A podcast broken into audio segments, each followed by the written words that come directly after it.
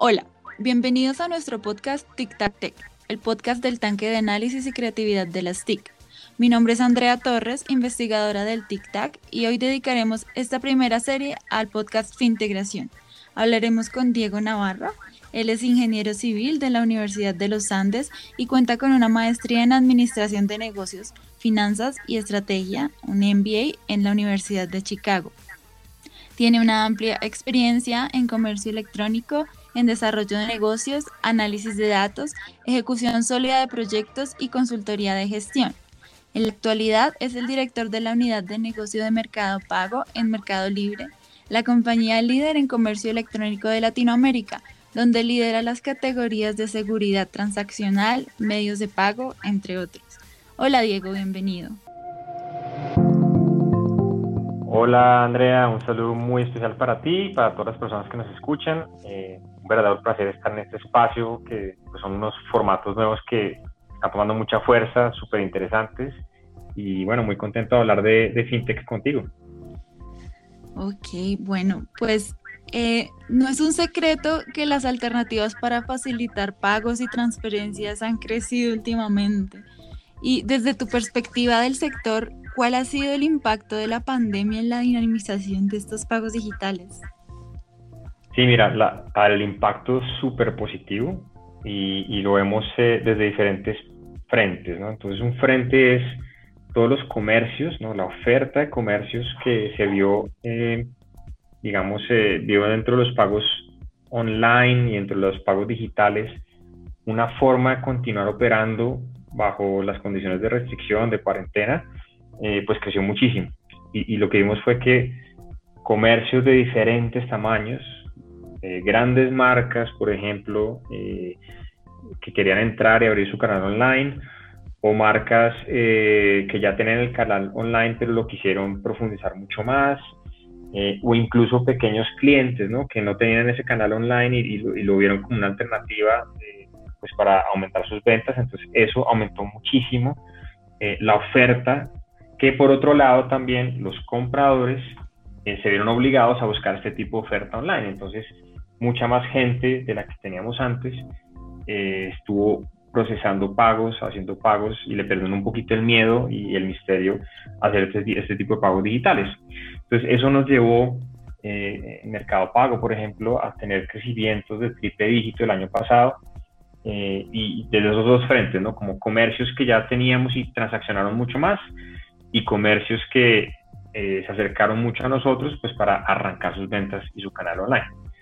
También vimos el comportamiento de los clientes muy, muy positivo. Entonces, eh, de las encuestas que hemos hecho, lo que estuvimos viendo también de, data, más o menos unos 5 de cada 10 usuarios son usuarios que ya procesaban con nosotros o ya, ya hacían compras con nosotros, perdón, y aumentaron su frecuencia de compras. Entonces compraron mucho más de lo que compraron en 2019.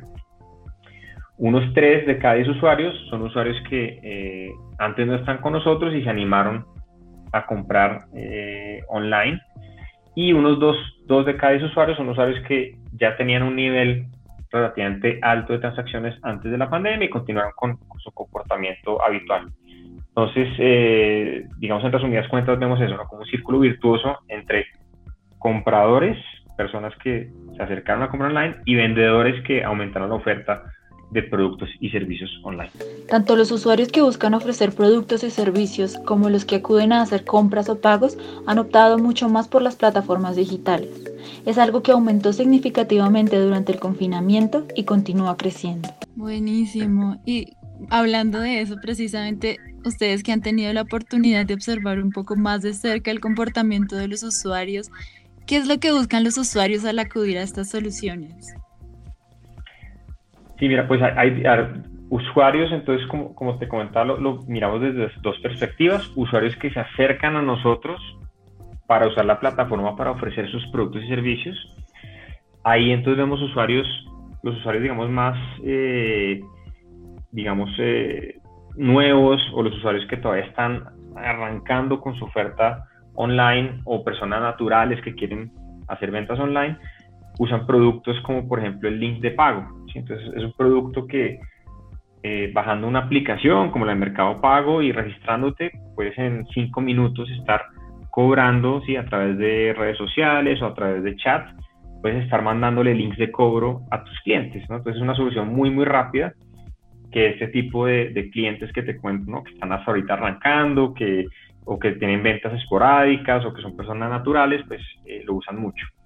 Pero también vimos eh, los clientes medianos, por ejemplo, usan soluciones un poquito más avanzadas, ¿no? Entonces son clientes que ya tienen una página web o ya tienen una aplicación y usan lo que nosotros llamamos un checkout pro. Entonces son, son empresas que no quieren desarrollar o desarrollar un checkout propio, ¿no? No quieren entrar en, ese tipo de desarrollos, entonces usan nuestro checkout de Mercado Pago, entonces se, se redirecciona a sus clientes, hacen el pago en Mercado Pago y vuelven otra vez eh, a su página. Y también mucho cliente muy grande que sí quiere desarrollar, quiere customizar mucho su experiencia para sus usuarios, entonces usan nuestras soluciones API, ¿no? Entonces se conectan a nuestros aplicativos que nosotros pues nos encargamos por detrás de todo eso. Entonces eso, eso desde el punto de vista de los clientes eh, que son comercios. Eh, desde el punto de vista de los clientes que, que son pagadores, pues eh, vemos que la gente se anima no solamente a comprar más en comercio electrónico, ¿no? Entonces vimos, por ejemplo, categorías como electro, categorías como moda, eh, categorías como hogar, por ejemplo, que crecieron muchísimo sus ventas y vimos picos el año pasado eh, de entre tres veces y cinco veces lo que se vendía el año pasado, el 2019. Entonces crecieron muchísimo este tipo de categorías, mucha demanda por esas categorías pero también súper interesante, pues que la gente empezó a usar mucho más los pagos digitales, no solo para comprar productos y servicios, sino para, por ejemplo, pagar eh, servicios públicos, por ejemplo, o para pagar temas de salud, o sí, como para usarlo en más pagos cotidianos que, que nuevamente la pandemia, por los cierres que había, pues no se podía en un lugar físico hacer una fila, hacer un pago, ¿no? Entonces la gente empezó a acudir a, estas, a este tipo de, de pagos. Lo más, más interesante, yo creo, Andrea, también es que en el 2021 lo que estamos viendo es que todavía seguimos creciendo y, eso es muy, muy interesante porque una, una duda que eso no siempre le surgía el año pasado es, bueno, este boom de todos estos pagos digitales eh, es un boom eh, temporal o es un boom que va a continuar. Nosotros pues ya teníamos indicios de que iba a continuar por las encuestas que le hemos hecho a los clientes, donde 7 de cada 10 clientes nos decían, oiga, eh, yo voy a seguir usando estos medios de pago. Eh, y dos de cada diez clientes decían que no sabían si lo decían a seguir usando. O sea, nueve de cada diez clientes probablemente sí, eh, iban a usar estos medios de pago hacia, hacia, el futuro. Y efectivamente es lo que estamos evidenciando ahora en 2021. ¿sí? lo que pasó en enero, febrero, marzo, ¿no? que la economía estaba un poco más abierta y los comercios físicos pues pudieron operar un poco más normalmente que, que, que en 2020 Igual vimos que las transacciones online se mantuvieron a los mismos niveles o incluso superiores, como te digo, creciendo año contra año versus 2020. Entonces, en realidad, eh, fue muy positivo todo este tema de, la pandemia para los pagos digitales y muy positivo que se está manteniendo hacia futuro. Claro, y es que además de facilitar los trámites también le ayuda como a uno organizar las finanzas, entonces es muy útil. Sí, sí, sí, efectivamente hay muchas, digamos, una, una de las grandes ventajas de los pagos digitales, hay, hay varias ventajas, eh, una de las grandes ventajas eh, es esa que mencionas, ¿no? La trazabilidad de todo lo que tú haces online, entonces hay, hay herramientas que te ayudan a, por ejemplo, agrupar gastos, ¿no? Entonces tú dices, oiga, si tengo todas mis transacciones online, o, digitales también, ¿no? Porque se puede hacer a través de un, de un wallet como por ejemplo el que tenemos nosotros en Mercado Pago, entonces ahí te queda registrado lo que tú pagas también en punto de venta físico. Entonces todo eso al final del mes dices, bueno, no sé, me gasté tanto en restaurantes o me gasté tanto en transporte o, o tanto en, no sé, viajes o lo que sea, ¿no? en, en, entretenimiento. Entonces eso también, esa trazabilidad es, es muy buena para los usuarios, ¿no? Eh, y, nada, la, parte también de conveniencia, cuando, cuando uno ya piensa en pagos en el mundo, en el mundo físico, lo que son pagos con el celular, por ejemplo, o pagos con tarjeta, eh, pues son pagos muy, pues, digamos, desde el punto de vista de, de, lo práctico, que son pues muy buenos, ¿sí? Son muy convenientes. La trazabilidad, la seguridad y la practicidad son tres de las grandes ventajas de los pagos digitales. Además de permitir una mejor organización de las finanzas, facilita los trámites, reduce tiempo y evita asumir riesgos innecesarios como manipular grandes cantidades de dinero en efectivo. Entonces tú, eh, teniendo tu wallet en tu celular o teniendo tu tarjeta, pues no tienes que estar pensando en el efectivo, ¿no? Eh, dice, venga, ¿cuánto efectivo tengo? O gastar tiempo yendo a un cajero eh, entonces esa parte es muy, muy conveniente y, en punto de venta también, ¿no? Que no te están dando los vueltos y, para los mismos cajeros también es muy conveniente que te paguen con, con una tarjeta o en el caso de Mercado Pago con, con códigos QR, que, que son códigos eh, que son bastante rápidos la forma de pagar y eso pues eh, tanto para las marcas que reciben esos pagos como para los pagadores es, es, bastante conveniente, ¿no? Y un último punto que también es muy interesante y, y obviamente en estas épocas también es, importante tener en cuenta la seguridad, ¿no? Eh, cargar efectivo no es, no es tan seguro eh, y para las empresas operar efectivo pues no es, no es, tan seguro, entonces es mucho mejor tener todos los pagos de una forma, de una forma digital. Claro. Y, hay algo que, tenemos que mencionar que siempre hemos hablado y es que la confianza siempre ha sido un reto en el proceso de adopción de las alternativas que existen. ¿Cómo ha evolucionado la confianza de los usuarios y qué retos hay todavía al respecto?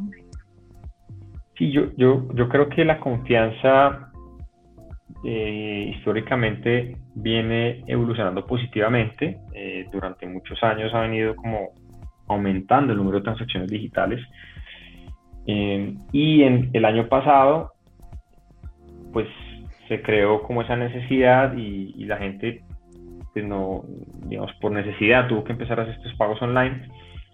Y eso ya crea como pues una, un voz a voz también, ¿no? Entonces si yo veo que mis amigos están haciendo pagos online, si veo que mi familia está haciendo pagos online eh, y les fue bien, ¿sí? Como es la gran mayoría de casos, pues la gente le va bien con estos pagos, eh, bien sea para comprar un producto, para pagar un servicio, para pedir un domicilio, para, para un montón de cosas. Eh, entonces la gente pues también se anima, ¿no? Como ese voz a voz de, oiga, sí, pues sí, mis amigos están comprando unos muy buenos productos online. También hay, hay iniciativas muy positivas que impulsó el gobierno el año pasado, ¿no? Entonces, por ejemplo, los días sin IVA, eh, pues fueron días donde mucha gente se animó también a comprar porque había unas ofertas muy buenas. Eh, eso no solamente ayudó a reactivar algunos sectores eh, que estaban un poco deprimidos por la pandemia, sino que también ayudó a que muchos compradores pues eh, probaran estos, estos medios de pago y que los mismos, las mismas marcas también desarrollasen mucho más sus canales digitales. Entonces, es, es, eso genera mucha confianza. Eh, obviamente hay, hay, muchos temas todavía por mejorar en digamos, en la cadena logística, eh, en temas de atención al cliente, sí, en fin, hay un montón de cosas que el mercado colombiano está todavía madurando en lo que es comercio electrónico, eh, pero eh, dicho eso, pues en realidad la gran mayoría de las transacciones salen muy bien, entonces eso genera mucha confianza en, en los usuarios y ese voz a voz, pues eh, lo que nos muestra en 2021 es que pues, sigue, sigue creciendo esos pagos, ¿no? Claro, sí, y digamos que el, el, aumento del uso de estas alternativas pues también va haciendo que, que, todas esas cosas que dices que falta trabajar vayan mejorando de a poco, entonces todo es como un, un círculo virtuoso, ¿no? Sí, sí, es un círculo, definitivamente círculo virtuoso, definitivamente eh, lo, lo, importante es que las, los actores que estamos en, en toda la digitalización de, de todos estos eh, medios de pago, de todas estas alternativas de compra, de todos estos canales, eh, pues generemos esa confianza para las diferentes eh, personas, ¿no? Entonces, digamos, en, en Mercado Pago trabajamos muchísimo en eso, ¿no? Trabajamos muchísimo en tener los mejores estándares de seguridad, tener los mejores equipos de, de prevención de fraude, tener la mejor comunicación hacia los diferentes eh, comercios y, y, clientes pagadores para que todos entendamos cómo es que funciona este mundo, tener obviamente la mayor cantidad de alternativas de, de medios de pago, entonces si alguien quiere hacer un pago con eh, tarjeta de crédito o con las tarjetas de débito nuevas que, que pueden hacer transacciones online, eh, o incluso con PC, que creció muchísimo el año pasado a, raíz de la pandemia. Entonces, ese tipo de pagos, pues,